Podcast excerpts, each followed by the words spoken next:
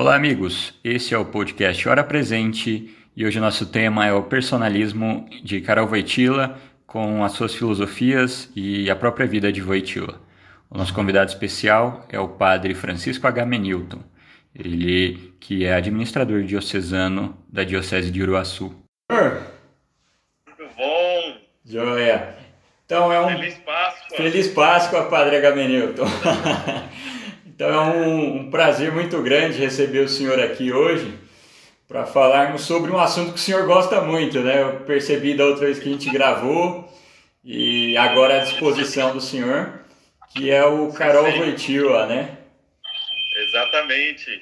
Que intercede por nós nessa noite. Sim. É, o senhor quer começar fazendo a introdução, uma oração? Como é que o senhor prefere? Bom, vamos rezar então. Né? Vamos lá, senhor que manda. Do Pai, do Filho e do Espírito Santo. Amém. Ave Maria, cheia de graça, o Senhor é convosco. Bendita sois vós entre as mulheres, bendito é o fruto do vosso ventre, Jesus. Santa Maria, Santa Maria, Mãe de Deus, rogai, rogai por, nós, pecadores, agora, agora e na hora de nossa morte. Amém. Divino Espírito Santo, descei sobre nós e iluminai-nos. São João Paulo II, rogai, por, por nós. nós. Amém. Amém.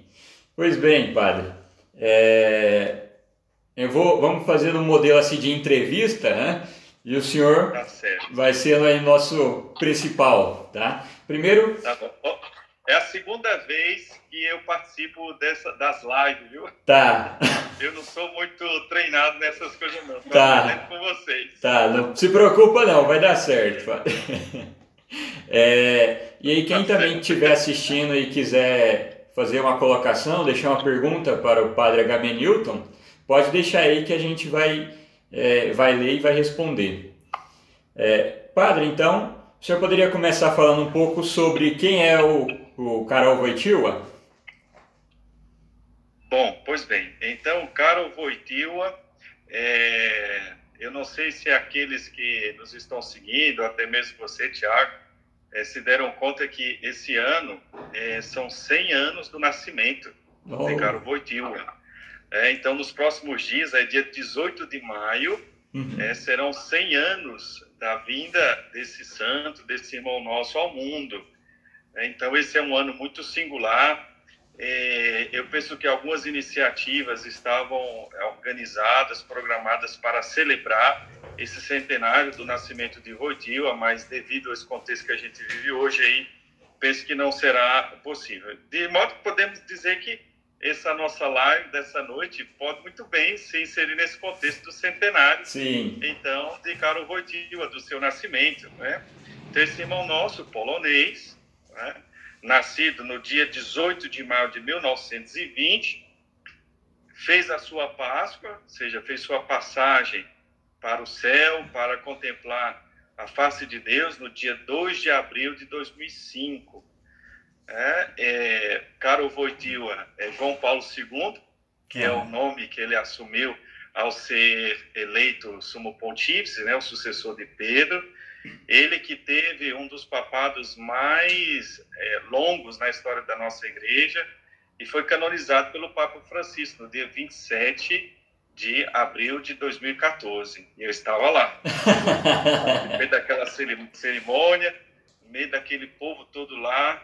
É uma grande graça, uma grande bênção a gente ter como irmão nosso, é, fazendo parte das fileiras da nossa igreja, é João Paulo II, esse santo. Então é também uma grande, uma grande graça para a humanidade, por que não assim dizer, saber que entre os humanos existiu João Paulo II, Karol Wojtyła, uhum. essa pessoa fantástica, essa pessoa santa, e quando a gente diz que alguém é santo, é alguém profundamente humano, então alguém que, que honra a humanidade. Então a humanidade se enobrece pela existência dessa pessoa de quem já começamos a falar nessa noite, né? Certo. Um homem que então nasceu na Polônia, num tempo muito difícil, quando essa terra, a civilização viu, acolheu a chegada desse novo ser humano, dessa nova pessoa humana, Karol Wojtyła, a Polônia, que é o seu país, então mãe, se encontrava muito dividida. Wojtyła veio ao mundo e encontrou a sua pátria é, dividida, é, com quatro sistemas legais funcionando, sete moedas em circulação, um país uhum. muito sofrido que se reconstruiu e de novo foi destruído e reconstruído. Sim. Ele é dessa história, ele faz parte dessa história. Uhum. Certo. É, e eu, eu até quando li aqui o Introdução ao Personalismo, né, do Juan certo. Manuel Burgos, Diz que ele. Ah, muito bem, você, você fez uma boa aquisição, esse livro é muito bom. Sim, sim. Quando eu o encontrei num, num congresso de teologia do corpo. E aí eu, eu não estava buscando livros ali, eu vi esse e falei assim: ah, esse aqui me interessa muito. E aí eu fui e comprei ele. É muito bom o livro mesmo, muito bom. É, diz, aqui no livro fala que ele, no meio disso tudo, né, ele começou a fazer ali é, letras e quis encenar teatro também. Só que aí, por causa da guerra, ele começou a trabalhar como operário, né? É, e aí, passado isso, ele começou a estudar filosofia e foi ordenado sacerdote e foi, é, vamos dizer assim, teve como embate o marxismo, é, tanto pastoral como intelectual. É, o senhor Pode falar alguma coisa desse período aí, desse combate ao, ao marxismo? Então, falar do João Paulo II, um filósofo, filósofo e santo, que foi o título que você deu a essa, esse nosso encontro dessa noite. Uhum. Então, falar de um santo é falar de alguém que viveu a vida com toda intensidade. É uhum. Falar que alguém é santo é falar de alguém que assumiu a sua humanidade, assumiu o seu tempo, assumiu os desafios do seu tempo. E assim foi João Paulo II. Ele não escapou, ele não fugiu, ele uhum. não se alienou da realidade que estava ao seu redor.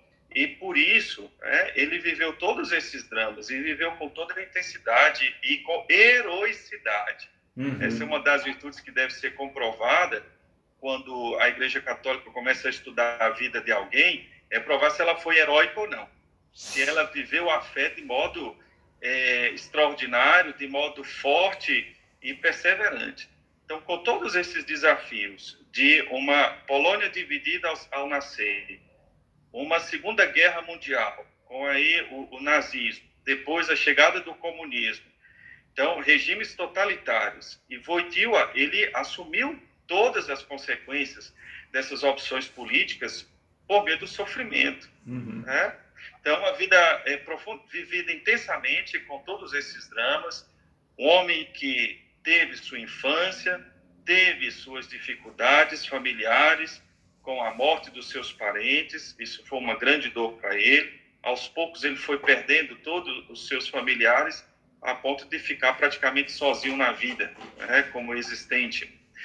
É alguém que enfrentou o trabalho, como você bem marcou, e trabalho pesado, trabalho duro é, não foi um preguiçoso. Uhum. o não foi um preguiçoso por nada. É. Uhum. Aliás, é difícil encontrar um polonês preguiçoso. Viu? É, gosta de trabalhar muito, um né? Preguiçoso. É. Muito. Pessoas resistentes, pessoas provadas na vida. Voitila passou pela escola, passou pela faculdade, Voitila passou pela busca do sentido da sua vida, é, hoje se fala tanto disso, o sentido da vida, uhum. Fez esse percurso interior também. Então, falar de um santo é falar de alguém profundamente humano, que teve seus pecados, que teve suas dúvidas. Quando a gente fala, né, de João, Papa João Paulo II, é, um bispo, um padre, ser padre não fazia parte do projeto uhum. pessoal de, de vida do, de João Paulo, do, do jovem Karol Wojtyła. Não fazia parte ser padre, é, fazia parte o projeto, a sua carreira como filólogo, no, no campo das artes, no teatro, era esse o seu intuito. Né? Uhum. Né? Mas Deus tinha outra proposta para ele.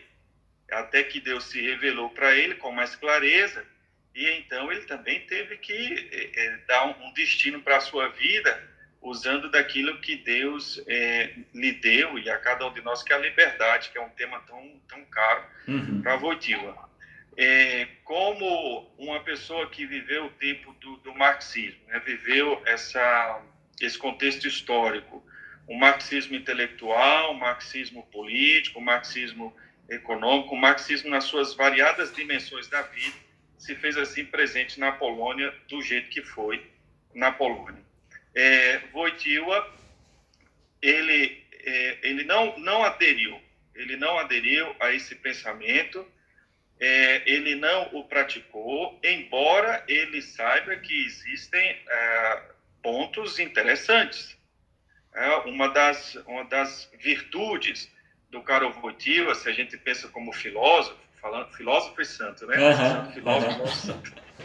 É, uma das, uma, um jeito, né, a postura, uma das características da postura intelectual de Wojtyła é de considerar o que cada um tem de verdade, o que cada um tem de bom, de belo, seguindo os passos de São Paulo, que nos recomendou isso, né? Permanecer com aquilo que é bom, justo, verdadeiro. Então, não era muito de Wojtyła demonizar as teorias, demonizar filósofos. Não era, não era uma postura, não era próprio da postura intelectual de Wojtyła demonizar o marxismo, demonizar o liberalismo o que ele é, acentuava, o que ele destacava, são era o, os a, absolutizações daquilo que é relativo. No caso do marxismo, absolutizar a dimensão material histórica da vida, quando na verdade é um aspecto. Então essa absolutização daquilo que é relativo, Wojtyła, ele desabsolutiza e mantém na sua no seu caráter relativo. Então é muito interessante essa postura de Wojtyła, que é também postura de outros contemporâneos seu, como Edith Stein, que uhum. também tem uma postura é, intelectual bem semelhante, de considerar o que cada um tem de bom. Então, do marxismo, é, do comunismo, Wojtyła considera, sim, a afirmação da materialidade, desse caráter histórico da vida, ele rejeita a postura da absolutização, como se a realidade fosse somente essa. Né? É, se a gente considera a dimensão material do, da pessoa humana, o corpo humano, né? a matéria, a dimensão corpórea, bastante explorada por aqui por um, um que seja materialista. Wojtyła tem reflexões interessantíssimas sobre o corpo humano. É, Wojtyła uhum. tem, é, é, depois como Papa, desenvolveu a famosa teologia do corpo. É, são reflexões profundíssimas sobre essa dimensão é, humana no seu conjunto. Né? Então, ele pega o que os filósofos, como os materialistas, marxistas, absolutizam e trazem para o seu justo lugar. Né? Um, um, famoso é, tema do, do marxismo, né? que é a, a relação entre indivíduo e comunidade, o todo e as partes. Né? Numa concepção marxista bem assim geral, o todo sempre prevalece sobre as partes. O Estado, a comunidade, o conjunto sempre é, está acima do indivíduo.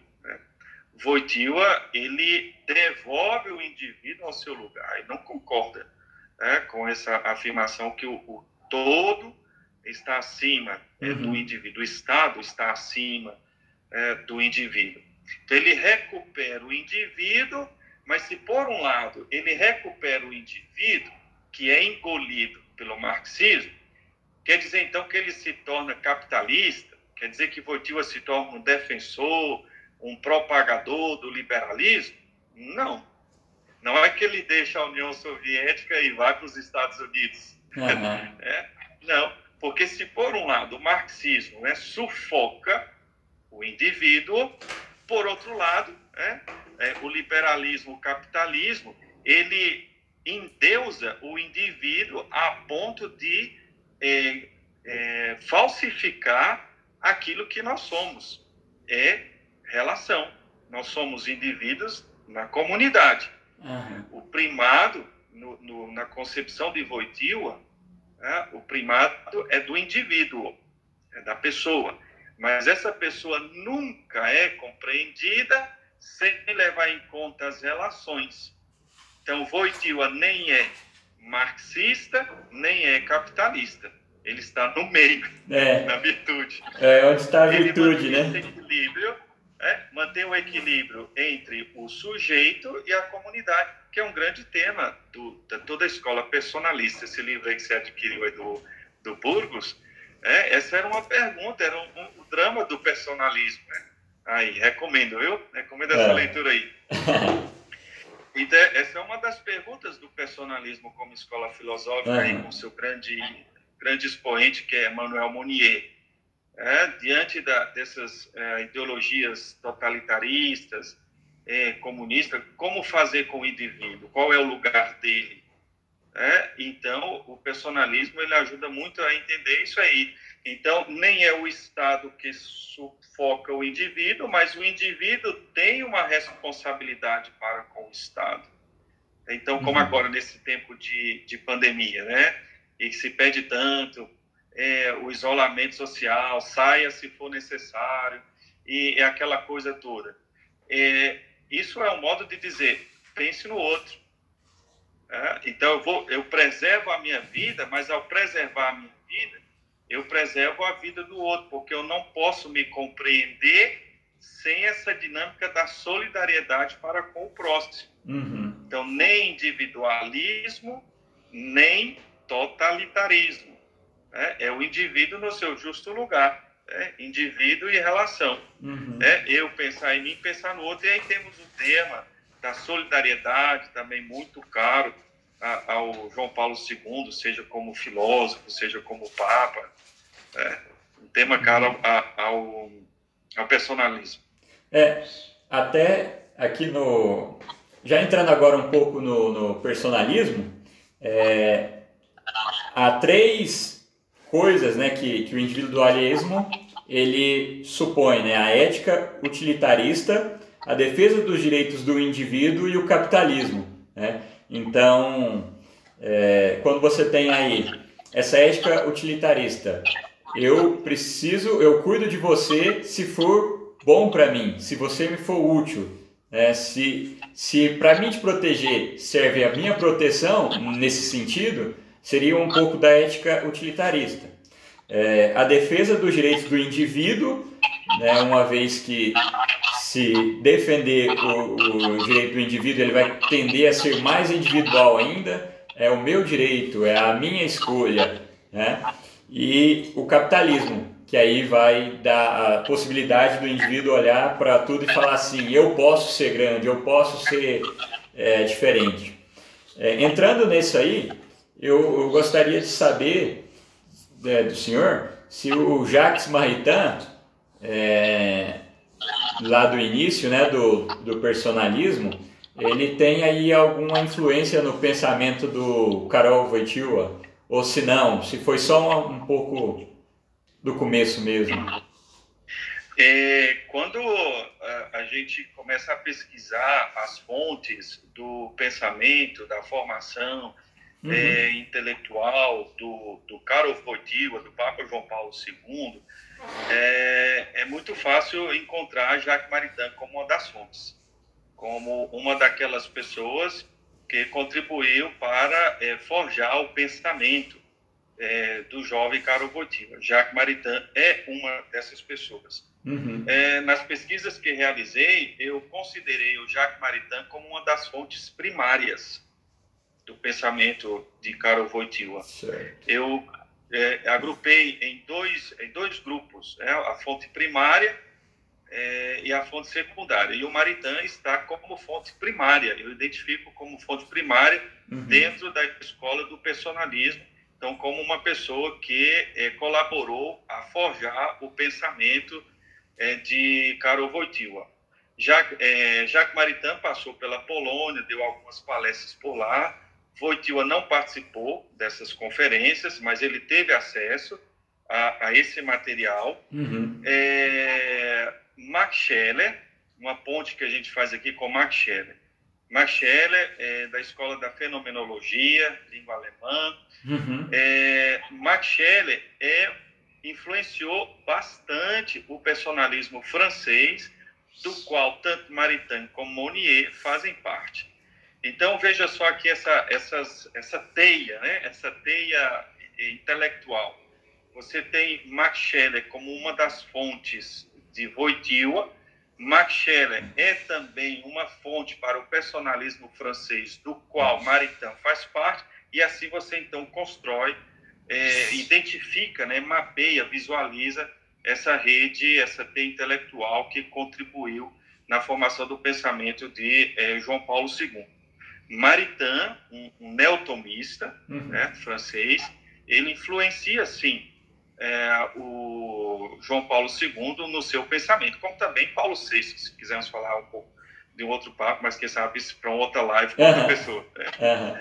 É, então, Jacques Maritain, ao trabalhar também, refletir essas questões é, sobre a pessoa humana, sobre a política, sobre os sistemas econômicos, Jacques Maritain, é, na sua promoção da pessoa humana, colocando-a no centro, e valorizando essa pessoa como capaz de fazer, e aqui toda a questão da, da livre iniciativa, uhum. que num sistema comunista quase não tem espaço para dizer que não tem, certo? Então, o Jacques Maritain promove é, essa, essa liberdade, vamos dizer assim, reconhece e promove a capacidade da pessoa humana e faz os seus raciocínios, sua argumentação de modo a, a mostrar que é importante e é, faz jus, é justo conceder à pessoa humana o seu direito de se desenvolver, uma vez que ela é inteligência e vontade.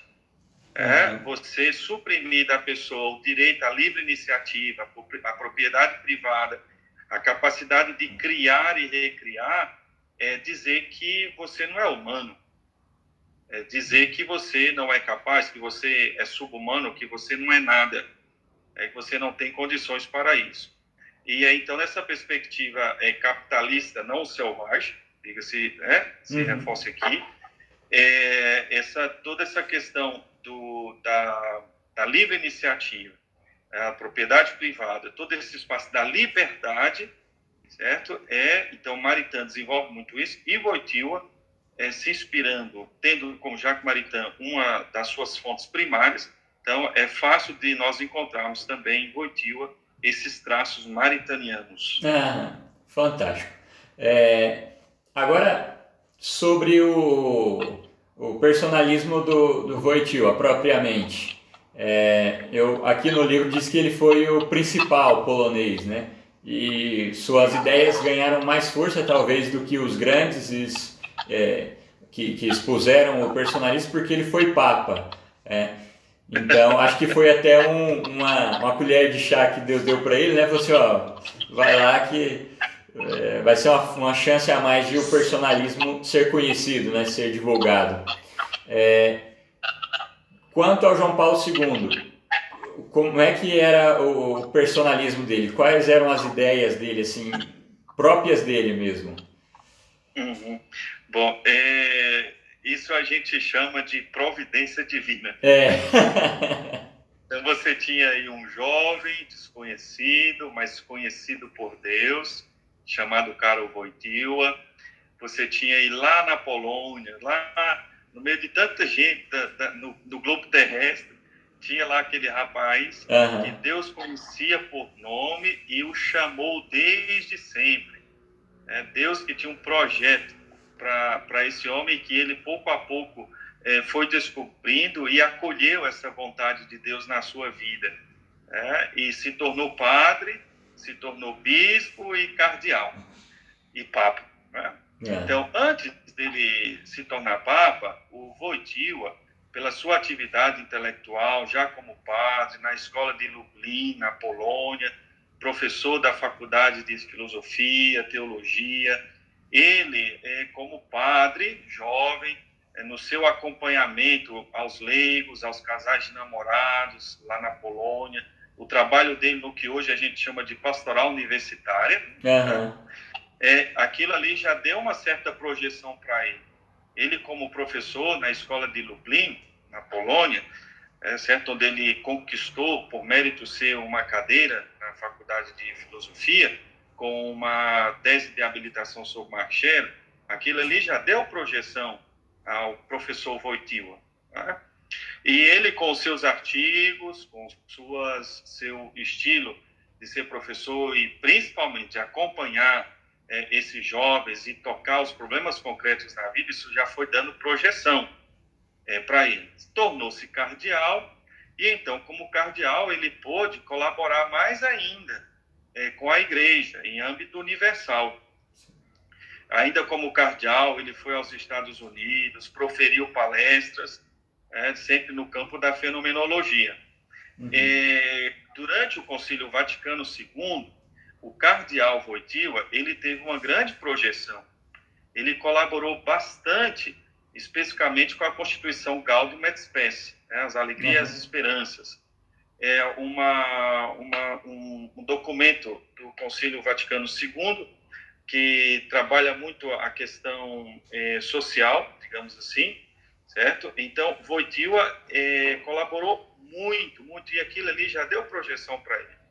De modo que quando você é, lê os escritos antes do Vaticano II e você lê Gaudium et Spes, você facilmente você encontra ali é, os rastros do cardeal Wojtyła, que já se baseava em Jacques Maritain, que também colaborou uhum. com o Concílio Vaticano II como leigo, certo?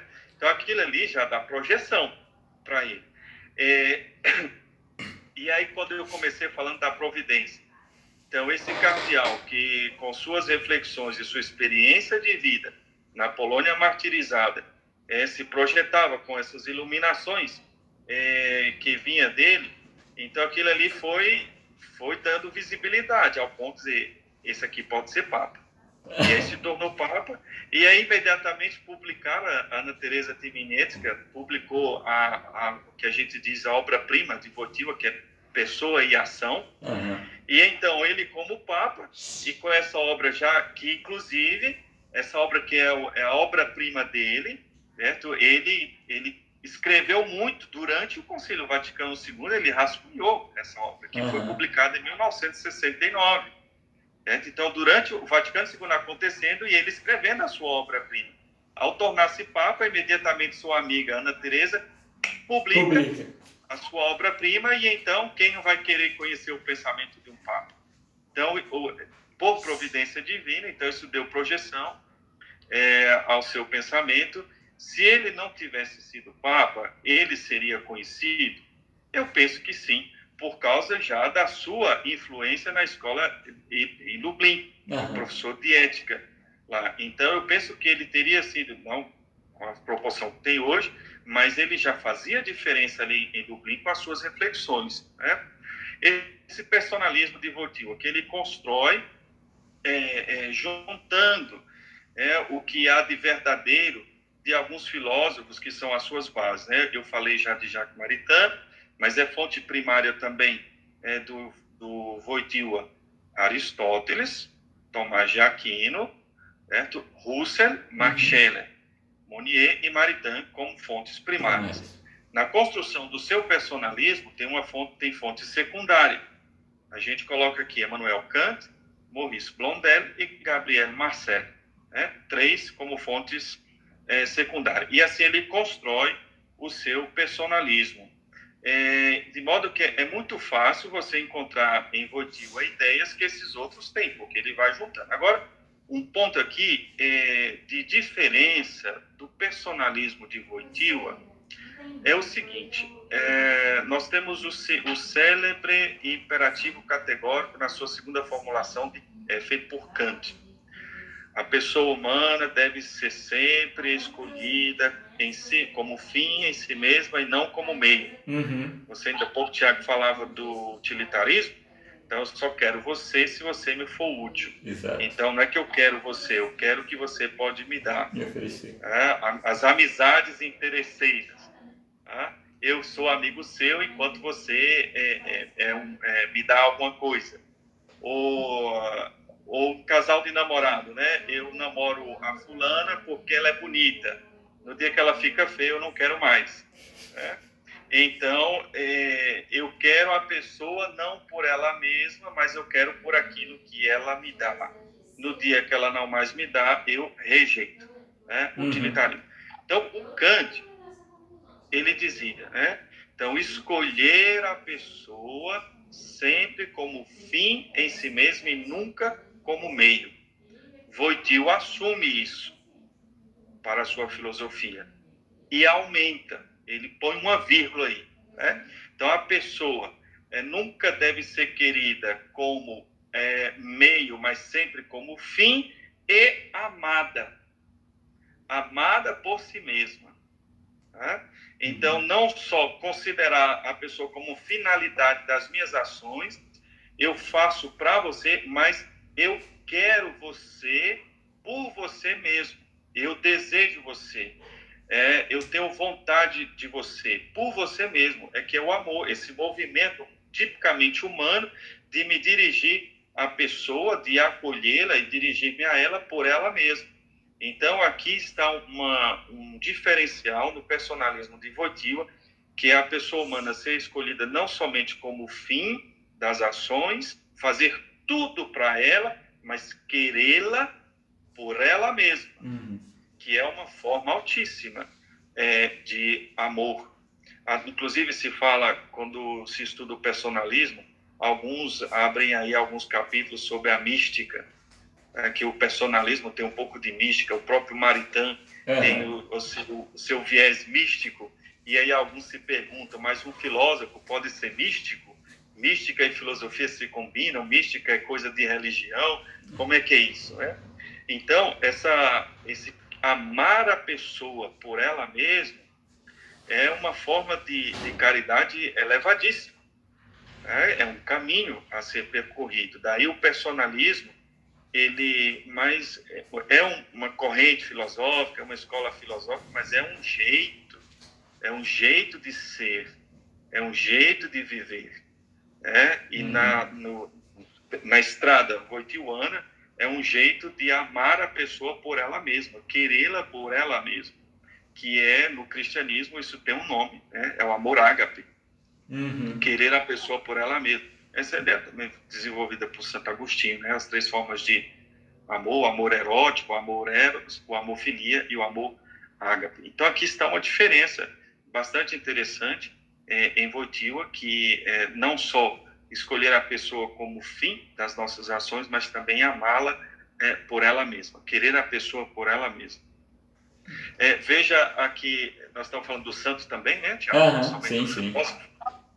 É, quando eu visitei Wadowice, que é a cidade de Natal de Karol Wojtyła, lá tem um museu, na casa onde ele viveu, é, seus primeiros anos de vida, e tem uma exposição lá com algumas frases já do João Paulo II, e ele numa visita à Ásia, se não me engano, foi Bangladesh, um país da Ásia. Uhum. E uma freira perguntou para ele, é, Santo Padre, é, o que é ser santo? Como o senhor define a santidade? O que é ser santo? Aí ele olhou para a irmã, sorriu e a abraçou. E seguiu adiante. né? Aí ela ficou pensando, aí, por que, que ele não me respondeu? Sorriu e me abraçou. Eu fiz uma pergunta para ele, o que é ser santo? Mas não me respondeu. O, o Papa não é, é, não é mestre, mestre na fé, não é aquele é. que nos ensina, nos confirma. Não me respondeu. Mas aí ela ficou com aquele gesto, né? Ela ficou é, pensando, ele me abraçou. Eis a ele respondeu, ele deu a resposta. O que é ser santo? Ser santo é acolher o outro. Amar o ser outro. Né? É amar o outro. Isso. É? Então, uhum. é isso ser santo. Ser santo é amar o outro, é acolher o outro. É que foi o que ele fez, né? Sorriu para a irmã e, e, abraçou, a acolheu. Sim, né? sim. Então, a, a ser santo é acolher a pessoa, é a caridade. É, como além de filósofo, um santo, foi isso que ele fez. Né? Durante toda a sua vida, seus colegas na faculdade, ele como padre, depois os seus anos como é, sumo pontífice, sua vida é uma, uma vida, um testemunho de, de defesa da pessoa, é, de, de promoção da pessoa, da liberdade religiosa, é, da liberdade humana, da, da, da, possibilidade da pessoa ser plenamente ela. Né?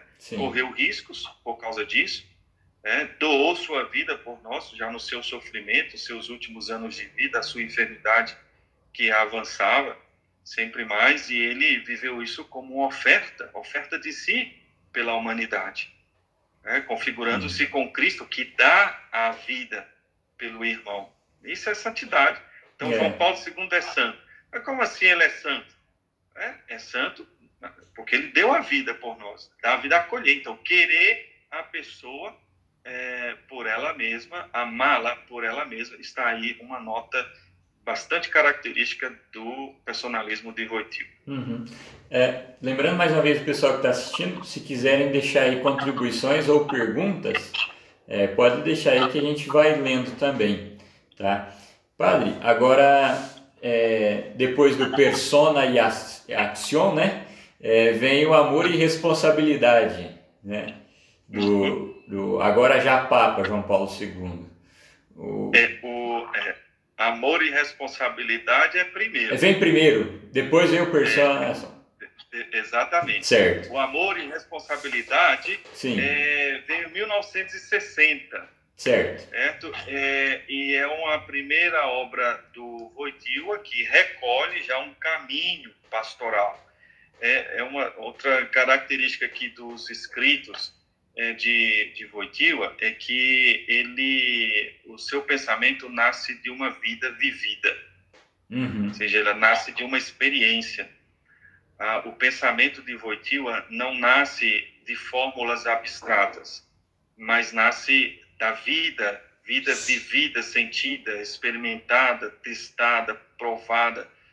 Por isso que é tão fácil quando a gente começa a ler os seus escritos, embora tenha o seu grau de dificuldade, a gente se reconhece uhum. né, quando no seu pensamento, porque o que ele escreve é, nasce dessa experiência que é o método dele.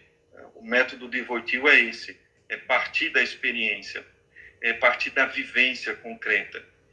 É, isso pensando aqui teologicamente, o princípio da encarnação. E o Verbo se fez carne e habitou entre nós. Então, Deus que assume a condição humana, Deus que assume a nossa história, a nossa, assume o nosso jeito de ser, menos o pecado, e vive intensamente. Por isso, Jesus fala tão bem de nós mesmos, porque ele sabe é, de que barro nós somos feitos. Então, Voitila, que vive a vida intensamente, é, em base à sua experiência de vida, em base ao seu trabalho pastoral, em base a esse tempo que ele passou já como padre, acompanhando os jovens universitários, os casais de namorado. Uhum. Então, tudo isso é, ele amadureceu e se concretizou então nessa obra, Amor e Responsabilidade, em 1960, certo? Que é resultado já desse, desse percurso pastoral e intelectual uhum, com uhum. os leigos. Certo. E somente em 1969, então nove anos depois, é que aparece a sua obra-prima, é, Pessoa e Ato, que não tem ainda em português. em português. Eu pensava, eu pensava de nesse ano poder publicar ah. a versão brasileira é, dessa obra, porque nem Portugal existe, mas não foi possível. Eu cheguei até a dar alguns passos, na tradução dessa obra, da sua obra-prima. Amor e Responsabilidade a gente encontra aqui no Brasil, recomendo vivamente Sim. essa leitura, é, mas a Pessoa e Ação não tem. Né? Então, comecei um projeto de tradução junto com um polonês lá do Rio de Janeiro, um literário, um poeta. É, é o padre do... Tiago que virou bispo agora? Não, não, não, não. não. É, um, é um leigo polonês. Ah, sim Tomás, se chama Tomás.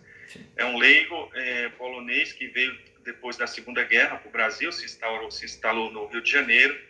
Então ele estava fazendo, traduzia do, do polonês para o português, e eu ficava com a parte técnica do, do alinhamento filosófico uhum. é, do texto, mas como diz o Eclesiastes, o homem dispõe, é, o homem propõe, Deus dispõe. Né? É. E aí na minha, na minha vida apareceu outra missão, que é a da administração diocesana. Há um ano e três meses que eu tomo conta aqui da Diocese de Uruaçu, que está sem bispo, a gente chama sede vacante. Então isso me trouxe muito trabalho e eu não consegui levar adiante o, esse projeto para esse ano, na comemoração dos 100 anos do nascimento de Voitila. Então, sair Pessoa e Ação é, em português. A gente tem alemão, em francês, inglês, italiano, espanhol, mas em português. Ainda, ainda não. Quem sabe, né? Quem, Quem sabe, sabe, após chegar Hoje, um bispo aí, né? Os estudantes, os estudantes que me, me procuram para fazer pesquisa sobre Voitila, então tem sempre recorrido à edição é, espanhola, né, do Pessoa e Ação, uhum. Persona e Acción. É, tem uma edição é, cura, organizada pelo Juan Manuel Burgos, é muito bem feita, né? recomendo essa, essa versão, é, é publicada pela Ediciones Palavra. Então, Amor e Responsabilidade, é esse primeiro livro, vamos, digamos assim, Sim. de então, sobre o amor humano, que, como disse, é resultado da sua vida pastoral, do seu trabalho pastoral com os casais, retiros de no, para noivos, né? E aí daí é, nasce então esse texto que é uma bênção, uma bênção, é, inserindo no contexto de uma, uma polemicíssima encíclica chamada Manevite, Manevite. Paulo VI, né? É. é. sobre a vida humana, ah, todas essas questões de, de métodos contraceptivos, bebê de proveta, sexo antes do casamento e toda essa temática aí. É, Carol Wojtyła participou é, das reflexões sobre a, essa encíclica, mas no último encontro, é, temos aí o Papa Paulo VI, né? no último encontro, para fechar é, o esquema dessa encíclica, o governo polonês não permitiu o cardeal Wojtyła viajar para Itália.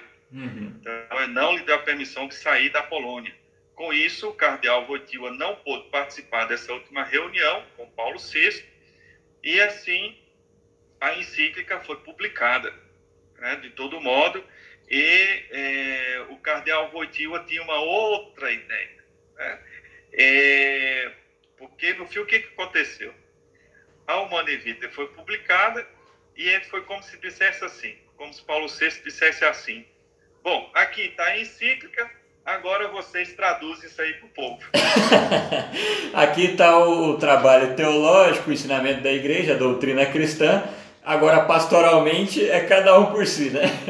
é, e aqui que foi o problema, e essa era a ideia que o cardeal Wojtyła queria é, é, dar e propor a Paulo VI uma outra estrada, um outro caminho, né? Não, não começar do fim, né? uhum. mas começar do começo.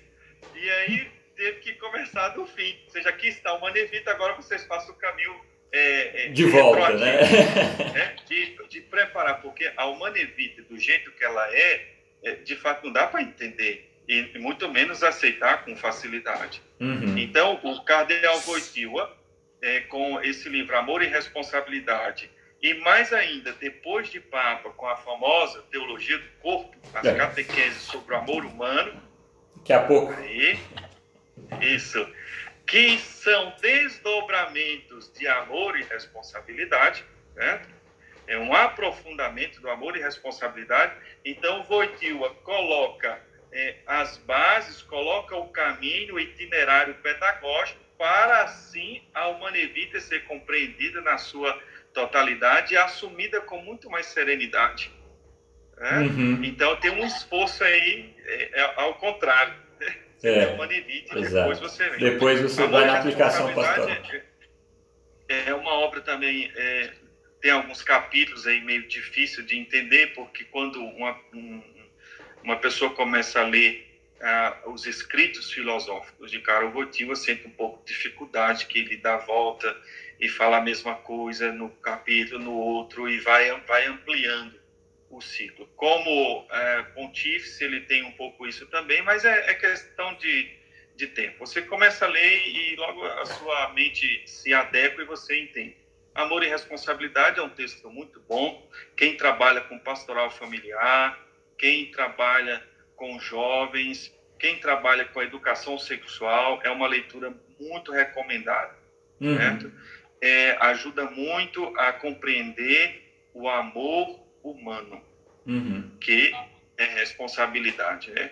Nesses dias, ah, falando de, dessas medidas né, é, protetivas para evitar o contágio do novo coronavírus, e que estão aí as regras, os decretos municipais e tudo, e as pessoas é, vão respeitar, não, não vão respeitar.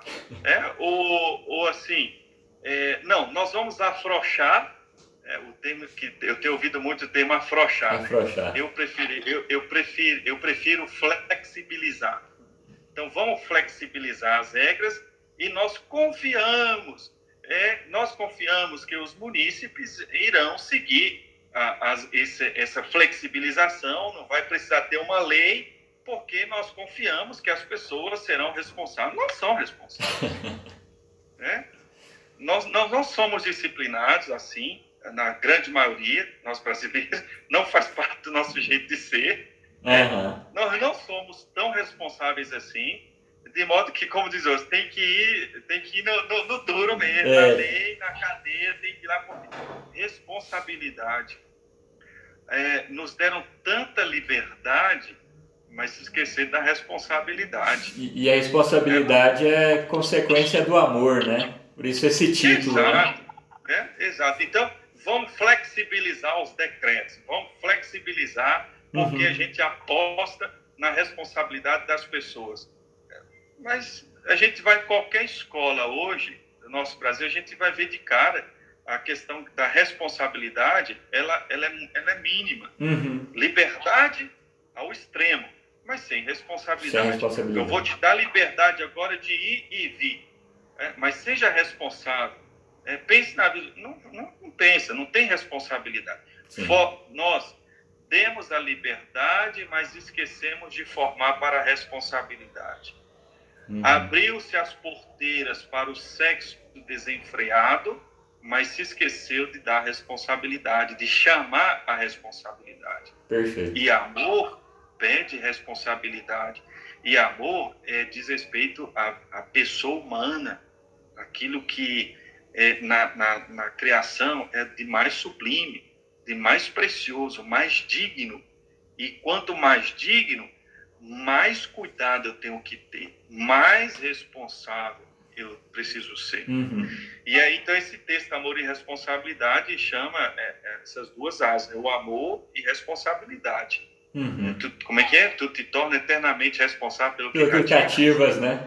Pequeno príncipe. é. Certo. É, e aí depois viria o Teologia do Corpo, né, que são aí 133 catequeses mais seis audiências públicas né, do Papa João Paulo II. É, nós temos aí, eu acho que 12 minutos. A conversa tá boa e a gente nem viu o tempo passar, né? Quase uma hora aí. Restam 12 minutos. E é, quanto à Teologia do Corpo, este livro, é, os ensinamentos do, do João Paulo II, é, o senhor pode falar sobre isso aí? Claro que já falou do amor e responsabilidade, é mais ou menos isso, né? Mas aqui eu acho que entra mais no. Tem até o subtítulo, né? O amor humano no plano divino. A questão mais dos casais. É, sobretudo os casais jovens que, que buscam por essa teologia do corpo. O que o senhor pode falar um pouco sobre isso, nesses 10 minutos aí? É, falar um, falar um pouco, né? É, um pouco, um pouco. Eu falo, eu falo muito. Não, mas tá, tá ótimo. Por enquanto tá ótimo, padre. Então, a, a teologia do corpo é um, é um trabalho do Papa João Paulo II. Uhum. É um trabalho do Papa João Paulo II que é o mesmo Carol Wojtyła. É, não vamos aqui fragmentar tanto esse nosso santo. Né? Uhum. É, há, uma, há uma continuidade com pesos distintos. Né? Quando ele escreveu Amor e Responsabilidade em 60, ele era um padre, né? e agora, é, essas catequeses da teologia do corpo, ele é o sucessor de Pedro. É, então, tem, tem um peso aqui diferente. Se amor e responsabilidade é uma proposta local, uma proposta para um leitor que teve acesso àquele livro, é, como pontífice é, uma, é um ensinamento válido para toda a igreja. A teologia do corpo é o nome dado a esse conjunto de catequeses que nos seus primeiros anos de pontificado, João Paulo II é, proferiu nas audiências da quarta-feira, é, lá no, no Vaticano. É, essas catequeses sobre o amor humano, é, ela tem uma valência magisterial, ela tem um peso para nós católicos, faz parte do magistério oficial, então já não é amor, é como amor e responsabilidade, uhum. né? é, tem um peso, um peso magisterial, portanto, a nós católicos cabe a, a adesão, a adesão da nossa vontade e da nossa inteligência, esse ensinamento é, do Papa João Paulo II, sucessor de Pedro, assistido pelo Espírito Santo. Então, é um ensinamento para nós católicos muito válido, mas é, isso não me impede de dizer que também é válido para quem não seja católico, porque lendo essas catequeses é fácil da gente encontrar é, aquilo que está escrito no mais profundo de nós mesmos, como pessoa humana, que faz parte da nossa natureza, esse desejo de humanidade, esse desejo de amar e ser amado humanamente, esse processo de humanização. É, essas catequeses, então, elas nascem dentro desse intuito é, do Papa João Paulo II de, de explicar a Humana Vitae, de colocar essas bases é, pedagógicas, conceituais, esse, esse caminho formativo que é, está a favor da Humana Vitae. É, amor e responsabilidade, ele, Papa João Paulo II, ele traz as ideias que ele já tinha é, como jovem, como professor de filosofia, as ideias do padre Caro Votiwa, é, presente em amor e responsabilidade, as ideias presentes em pessoa e ação, é, tudo aquilo que ele escreveu antes, ele traz isso. E é fácil, quem conhece essa primeira literatura, ao começar a ler as catequeses, é, que recebe o nome de Teologia do Corpo, é fácil você notar e fazer a ligação e você tem uma pessoa que tem um contínuo. Uhum. É, eu escrevi em 2000, em 2003, 2003, se não me engano, eu escrevi um, um, pequeno texto chamado João, Beato João Paulo II, um filósofo papa e um papa filósofo. é? Então você você vê, ó, lendo as catequeses da teologia do corpo, você vê essa continuidade. É um filósofo que se tornou no Papa e um Papa que não deixou de ser filósofo, mas como Papa, nesse encontro com a revelação, então ele, ele eleva a um grau alto aquilo que a inteligência humana é, dispõe. Uhum. E a gente tem aqui a ideia da fé e a razão como duas asas que nos elevam Sim. para o céu. A teologia do corpo tem isso. É, tem de filosofia e tem da revelação. Tem de humano e tem de divino. E ele, como Papa e um Papa filósofo, ele reúne muito bem esses dois aspectos e nos uhum. oferece essa pérola, que é, as catequeses sobre o amor humano, mas vai mais do que isso, Tiago. É, a teologia do corpo, essas catequeses, tem muitos elementos implícitos que pouco a pouco tornam-se explícitos, de modo que essas catequeses elas não somente servem para é, pensar a família, o namoro, uhum. mas até mesmo o esporte, o sofrimento, pensar a medicina, uhum. pensar as artes, as artes, o mundo, mundo das artes cênicas.